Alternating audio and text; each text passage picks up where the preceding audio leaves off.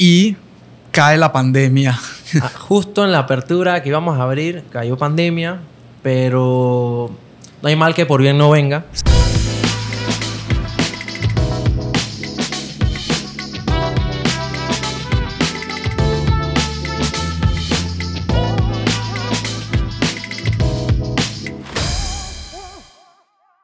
Bueno, recuerdo un día que me tocó ir a Panamá Pacífico, a Tocumen y a Albrook el mismo día. Imagino- o sea, para, para los que nos escuchan que no conocen Panamá, estos son distancias, digo, Panamá es pequeño, pero estas son distancias Bastante de largas. extremo a extremo. Que en, prácticamente. en realidad son distancias largas, pero súmale el tráfico del día a día que hay en Panamá, se extiende bastante.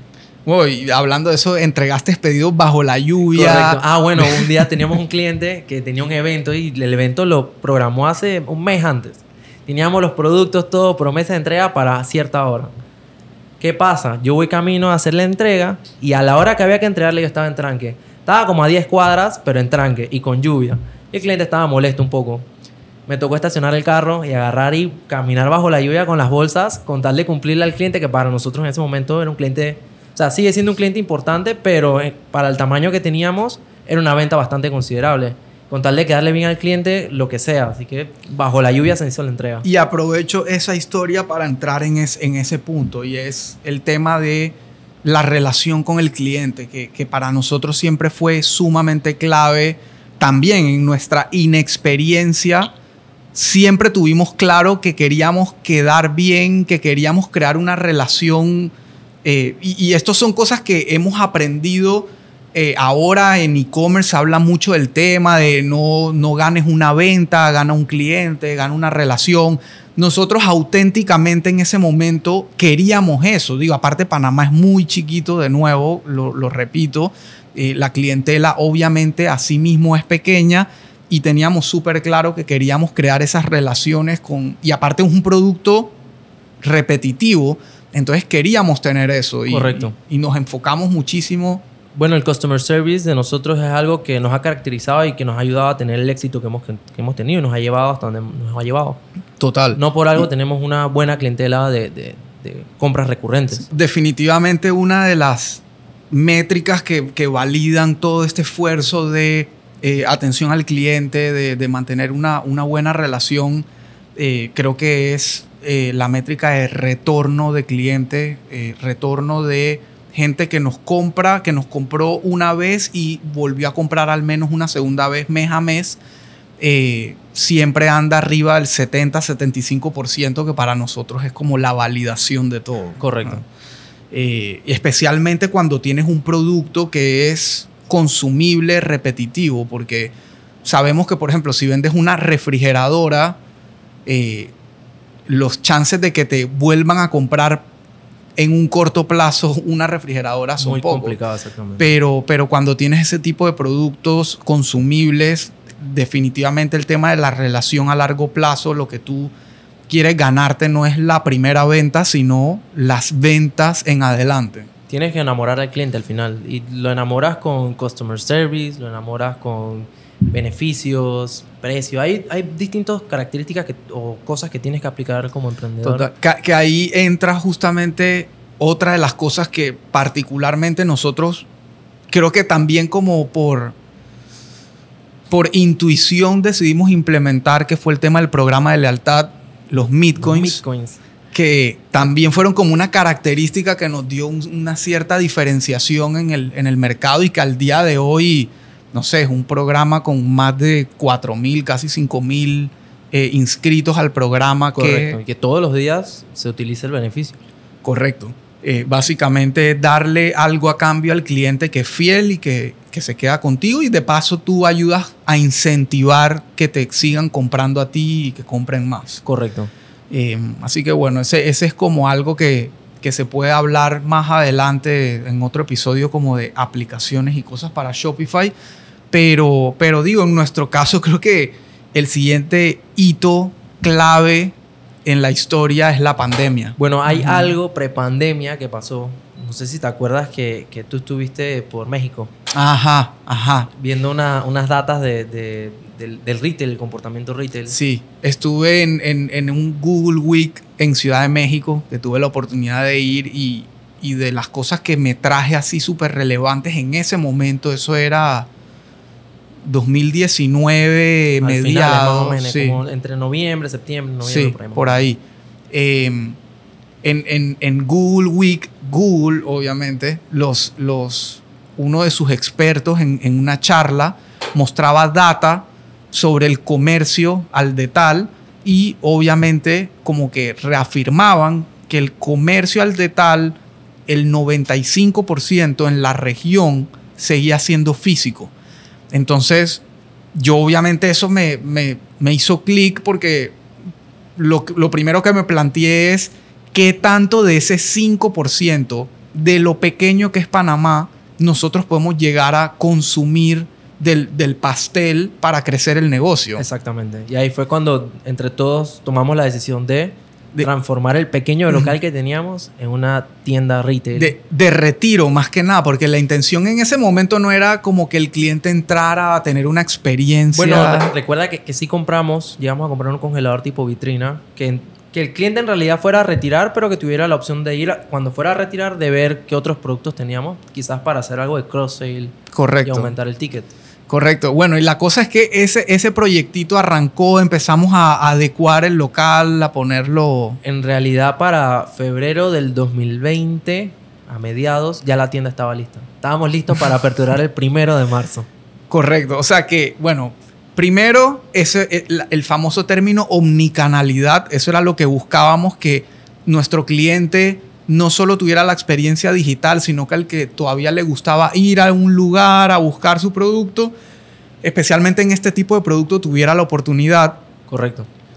y cae la pandemia.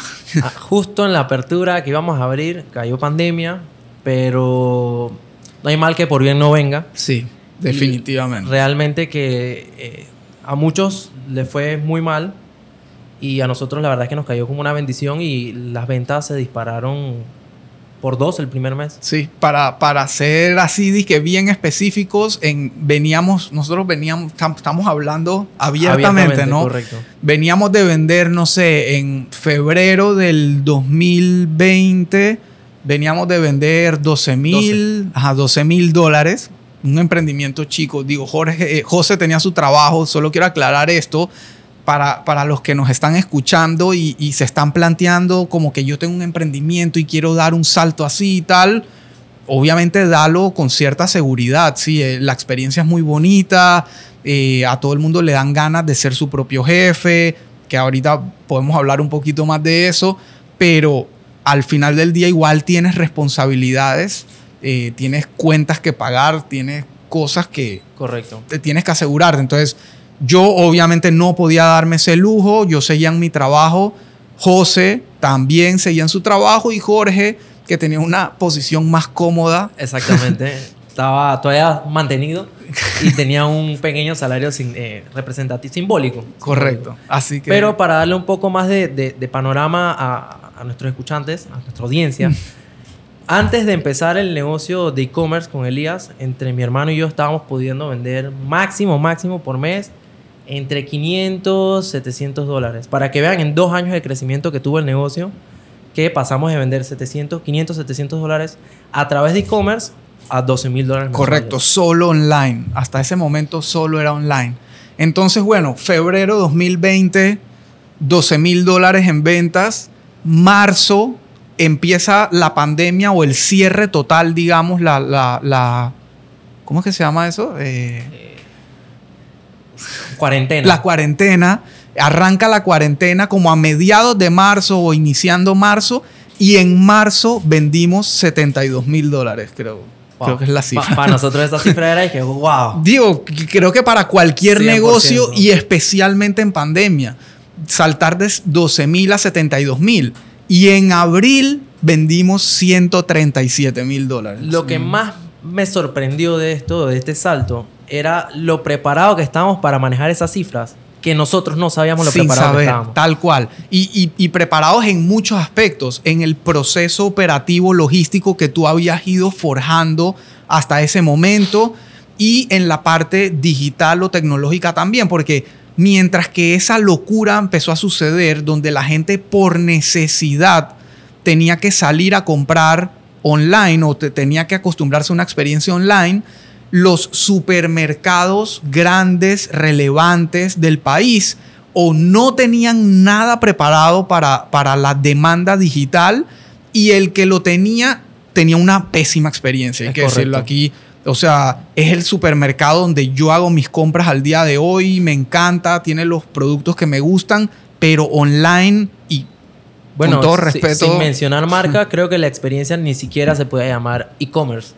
Total. Era a través de WhatsApp. No, e, en ese momento ese supermercado sí tenía una página web que se cayó, se ponía lenta. Eh, hacías un supermercado que era un lío culminarlo y cuando lo culminabas entonces te tenían que llamar a decirte qué había y qué no había y se demoraban hasta dos o tres semanas en entregarte en ese momento, no sé si te acuerdas. Nosotros con un crecimiento de 15 veces más pedidos, todo, seguíamos entregando el mismo día. Obviamente el, el volumen no es comparativo al de un supermercado con una tienda nicho, pero cuando tú ves la estructura que tiene un supermercado detrás, tú te quedas como que, ¿cómo no pueden hacer entregas el mismo día? Tal cual. Y, eso nos llevó, obviamente, eso, eso a nosotros, sí, buenísimo en ventas, pero nos representó una cantidad de retos así inmediatos Correcto. que tuvimos que afrontar, como no tener la capacidad física para almacenar la demanda que había. Nosotros teníamos en ese momento cinco, seis congeladores horizontales, no vitrina, y los manteníamos llenos hasta arriba, digamos, un día normal de pandemia. Los llenábamos en la mañana hasta arriba y al mediodía, 2 de la tarde, ya el congelador, los seis congeladores estaban completamente vacíos. Lo que es bueno en parte, pero a la vez también te representa venta perdida. Porque si no tienes producto, no puedes generar la venta. Sobre todo en e-commerce o en la página de nosotros que tenemos el inventario sincronizado en tiempo real. Sí, y literalmente eso fue lo que, eso fue lo que nos hizo como correr a habilitar más espacio, más capacidad, porque nosotros veíamos en tiempo real cómo iban entrando los pedidos, cómo se iba agotando la mercancía y cómo seguían quedando, no sé, seis horas del día donde pudimos haber estado vendiendo más. Correcto. Y, nos tocó en ese momento hacer todo el proceso de buscar un local, eh, adecuarlo, cuarto frío, pasamos de tener freezers a tener cuarto, frío. donde el cuarto frío llegó a tener prácticamente el mismo tamaño del local anterior. anterior. O sea, teníamos almacenamiento congelado para producto del tamaño del local entero donde operaba. Eso, es algo que yo todavía como que... bueno, me parece... una anécdota de eso ahorita mismo es que nosotros nos mudamos en abril, después de haber buscado local y definir y todo. Y la mudanza total tomó máximo medio día. Impresionante. Y, en ese momento el, muchacho que teníamos trabajando con nosotros me dice que, wow, yo estoy sorprendido con ustedes, como ustedes en cuestión de una semana consiguieron local, consiguieron cuarto frío y se mudaron en medio día. Y en cuarentena total donde solo la gente con salvoconducto podía circular. Correcto. Y, y la calle vacía, los policías deteniendo obviamente a la gente que no podía y nosotros pudimos coordinar camión, nosotros no, yo estaba en mi casa. En, yo, yo fui parte como de los primeros en cuarentenados porque justo acababa de llegar a Panamá de viaje y obviamente el Minsa nos mandó de una vez a mi esposa y a mí a la casa, así que yo estaba encerrado coordinando lo que podía, apoyando lo que podía desde ahí. Pero el que se echó al hombro esa mudanza fue Jorge, aquí también José, José también. Ahí José también participó. Eh, y fue de verdad un trabajo titánico. O sea, coordinar la mudanza, comprar cuarto frío, instalar cuarto frío, algo que nunca habíamos hecho, nunca habíamos ni siquiera cotizado. O sea, fue eh, un trabajo titánico en verdad y se logró. Correcto. Eh, a partir de ahí, digamos que cambió radicalmente la operación de Midhouse porque hubo que contratar se tema personal. Se contrató personal, se contrataron dos personas adicionales, una para encargada para la parte de contabilidad y otra persona exclusivamente para la parte de customer service, que recuerdo en su momento no teníamos a alguien especial para eso, y Elías es el que se encargaba desde casa. Y me estaba enloqueciendo. Sí.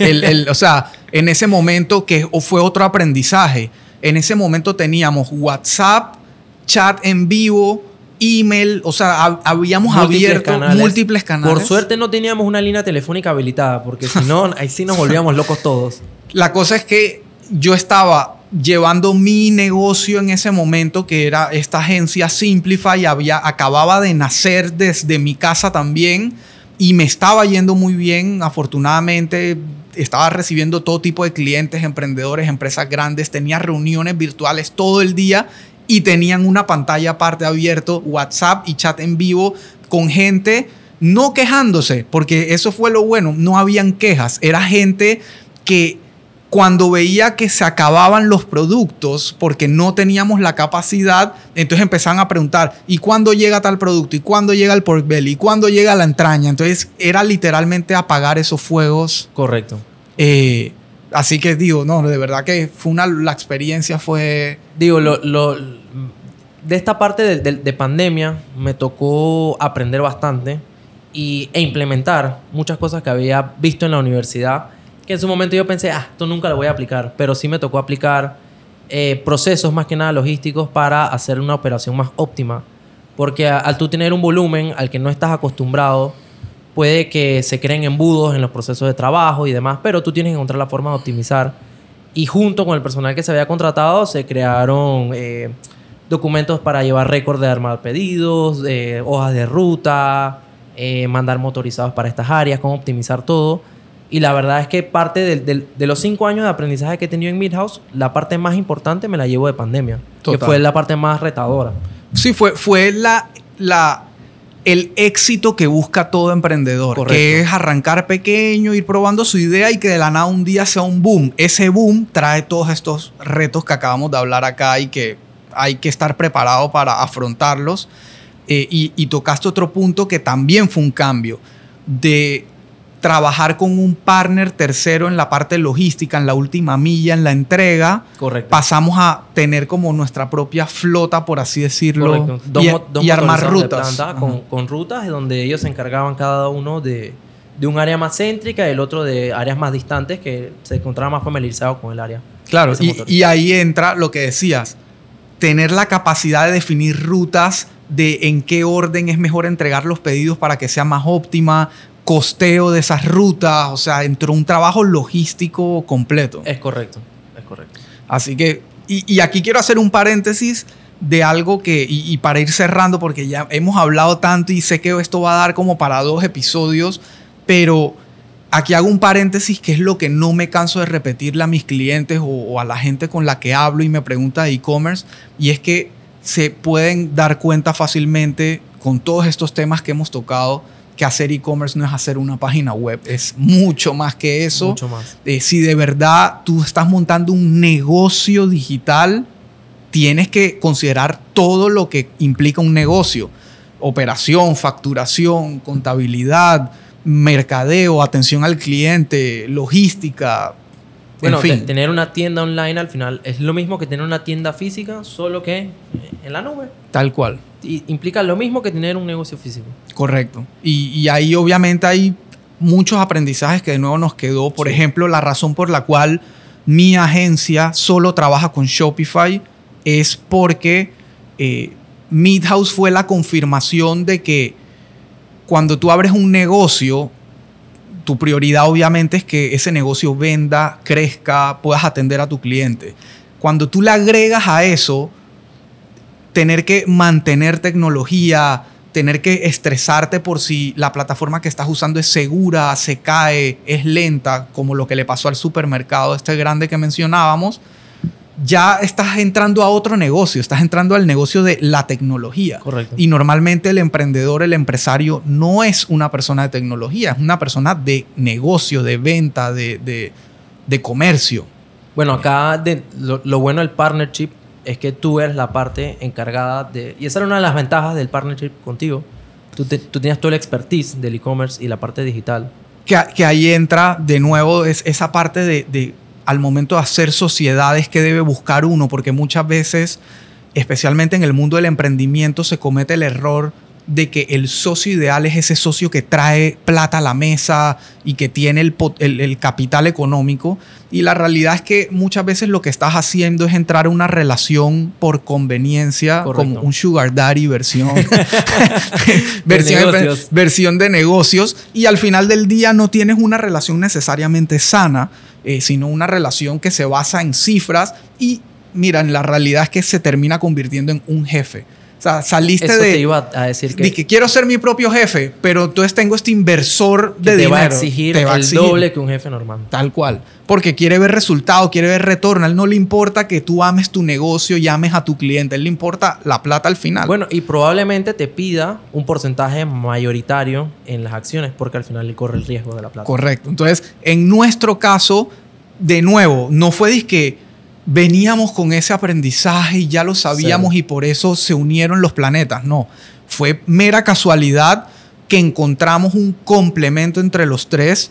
Pues yo traía esa parte digital, eh, tecnológica. Bueno, tú lo dijiste, yo tenía recién graduado en la universidad, cero experiencia laboral. Correcto. Toda mi experiencia ha nacido en Milhouse. Y te, digo, tenías las ganas, estabas dispuesto a hacer ese esfuerzo de ir tú mismo a hacer los delivery, a ir donde el proveedor, y eso fue evolucionando sobre la marcha. Y por el lado de José, por justamente por su, por su carrera y su expertise, siempre ha sido una persona muy eh, como metódica, metódica numérica, eh, que le gusta todo en un cierto orden específico.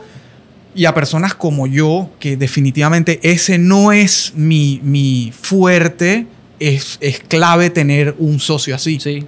Al final tienes que evaluar cuáles son tus fortalezas y debilidades y compensarla con la persona que te estés asociando. Correcto. Y, y muchas veces, igual, no solamente es en sociedad, es si tienes la posibilidad, es contratar un personal que te complemente a ti. No, no es un personal para darle órdenes y delegar, sino un personal que te aporte a ti y al negocio, que bueno, ese es otro tema también para, para empresas de todo tamaño. Pero, pues bueno, para ir, para ir cerrando, creo que, digo, en, en resumen, en pandemia, de nuevo hablando a calzón quitado, como quien dice, Midhouse llegó a vender casi el millón de dólares ahí cerquita, nos quedamos por Tuvimos ahí a, pelito, pero... A pelito del millón de dólares y el año anterior a eso habíamos vendido 123 mil dólares, más, más, o menos. Entonces, sí, una historia para, para contar y seguir contando porque aprendimos muchas cosas y... Se puede escribir un libro de eso. Sí, total. y, y, y lo peor es que hay que decirlo, no, no todo es bueno. O sea, tuvimos aprendizajes. Me robaste el, pensamiento. Yo les iba a comentar que no necesariamente las decisiones que hayamos tomado son las decisiones correctas o las mejores decisiones. Probablemente se pudieron haber tomado mejores decisiones, pero eran las que en, su momento creíamos eran las correctas. Y con esto quiero llegar al punto de que cuando emprendes te vas a equivocar y tienes que estar mentalizado en que te vas a equivocar y ser lo suficientemente humilde para aceptarlo. Eh, y también resiliente para aceptar que puedes salir adelante nuevamente y que te equivocaste una vez, pero nuevamente puedes volver a intentarlo y así va, así el emprendimiento. Correcto. Es una vida difícil. Es una carrera de obstáculos. Correcto. Y bueno, eh. eso que dijiste antes de que trabajas menos siendo emprendedor, mentira. sí, esa era una de las preguntas porque antes de, entrar al episodio le pedía a, el equipo acá en la agencia que si tenían preguntas para un emprendedor me dijeran y por ejemplo una era esa, como que que hay de cierto que, o, esa aspiración de que cuando me voy a ser mi propio jefe y a emprender, tengo libertad de mi tiempo y trabajo menos, esa fantasía. Es completamente mentira. Ese es un trabajo normal, tú un domingo te puedes desconectar, pero cuando eres emprendedor tú tienes que estar sábado, domingo. De lunes a lunes estás trabajando, metiéndole mente. Estás durmiendo y estás pensando en el negocio, en las preocupaciones, en las motivaciones. O sea, no descansas siendo emprendedor. Pero la verdad es que la satisfacción personal y lo que puedas eh, ganar económicamente, la verdad es que vale cada minuto de esfuerzo invertido en Total. E, es que, es que es una sensación diferente y no quiero que me malinterpreten porque cuando uno trabaja para una buena empresa donde se siente valorado, donde se siente cómodo, uno igual se despierta con ganas de aportar más, de aprender más, de hacer más. Pero cuando estás trabajando para tu propia idea, tu propio sueño, tu propia pasión, obviamente tú no ves horas, tú no ves tiempo libre, tú ves como que estás ahí metido, emocionado, de lleno, con sus altos, sus bajos y todo, pero, pero es una sensación diferente definitivamente. Correcto, correcto, de acuerdo. Em, así que, bueno, creo que lo último ahí como para no dejarlo, y, y es importante y voy a hacer otro episodio solo de eso, pero el tema del contenido, no solo en e-commerce, en el mundo de los negocios, hoy en día cada vez es más importante como dar ese valor adicional de contenido de valor para la audiencia acerca de lo que haces, acerca de tu producto, no solamente comercial de, de cómo enamorar a la gente para que te compre más, no, es, es enamorar a la gente de, de, la idea, de lo que haces, de tu marca. Eh, y nosotros tuvimos también la suerte de haber tomado la decisión de empezar a escribir un blog, sobre asado, sobre eso particular, las redes sociales. Bueno, al, al, principio cuando empezamos el negocio yo no entendía muy bien lo que era generar contenido de valor para la audiencia. Eh, pero al final es, eh, es una herramienta que te ayuda a potenciar tu negocio porque al principio lo que sea que estés vendiendo, el servicio que estés dando, tienes que educar a tu clientela sobre qué es. Tienes que educar a tu clientela sobre cómo puede aprovecharlo, qué usos le puede dar a lo que sea que estés vendiendo o el servicio que estés haciendo. Y generar contenido te ayuda a crear comunidad, te ayuda a conectar con otras personas, le das un valor agregado a tu marca y a tu audiencia que probablemente te ayude a diferenciarte de la competencia. Total. Y, y esa diferenciación, que es súper bueno que lo hayas dicho, de una empresa gigante versus una pequeña es posible. O sea, esa sí. es la manera de competir. Es hacer ese esfuerzo adicional que la empresa grande muchas veces no tiene el tiempo ni la capacidad para hacerlo, pero uno sí puede meterle ese, ese toque original y adicional a, su negocio. Así que eso es algo que no hay que perder nunca de vista. Eh, George, no sé, ¿qué, ¿qué, quieres decir adicional para cerrar? ¿Algún consejo? Eh, bueno, mi consejo, se lo dije antes y se lo repito nuevamente, emprender no es fácil, es súper satisfactorio, eh, te vas a llevar mucho aprendizaje, pero no dejen de perseguir sus sueños y de que porque sea difícil o de que hayan retos, eh, no lo vas a lograr. Si lo vas a lograr, solo tienes que meterle esfuerzo, empeño y todos los días presentarte, todos los días estar ahí, todos los días hacer lo que tienes que hacer. A pesar de que no te guste o de que sea un poco complicado, tú dale porque sabes que lo que viene después de eso es satisfactorio. Total, y, y, creo que es importante diferenciar en ese, en ese proceso que emprender es una cosa y tener una idea es otra cosa. Es correcto. Puedes tener 200 mil ideas, si no ejecutas, no, no tienes nada. Exactamente. Y lo otro es, puedes fracasar con una idea y, y, arrancar con otra y sigues siendo un emprendedor y sigues buscando. O sea, si algo no te funciona, no, no te frustres ahí. Bueno, hay algo característico de los emprendedores y son los fracasos. Total. La vez pasada estaba leyendo un blog aquí ya para terminar y es que, perdón, en un libro que estoy leyendo ahorita mismo. Y es que lo puedes recomendar si quieres para... Se llama The GE Method, que es de General Electric Method with... Se me olvidó el nombre ahorita mismo de la persona pero es el CEO de General Electric entre los años 80 y el año 2000 y cómo él se fue adaptando a pesar de que General Electric ya estaba posicionada como una de las empresas más grandes del mundo, cómo él tenía ese apetito de seguir conquistando y los métodos y mecanismos que él utilizó. Brutal. Eh, que los grandes empresarios al final llevan en, en, su manga como, como rangos o rayas de experiencia los fracasos que han acumulado hasta el momento y que los han ayudado a obtener el éxito que tienen su momento. 100%. O sea, es, es aprendizaje puro y duro y, y, y, cuesta, o sea, es doloroso, pero después eso te ayuda a, a, levantarte más fuerte. Digo, suena un cliché, pero... Tal cual. O sea, vienes con otra mentalidad, o sea, estás preparado para otra cosa. Entonces, sí. por ahí va. George, bueno, lo logramos sí. después de dos años. Aquí estás. Ha valido cada minuto. Gracias a ti por invitarme y por traerme aquí y poder contar mi versión de los hechos. y seguro se nos quedaron un montón de, de, de experiencias más. Pero bueno, eh, probablemente grabaremos otro más adelante. Cuando quieras, hermano. Nos vemos. Dale, gracias. Saludos.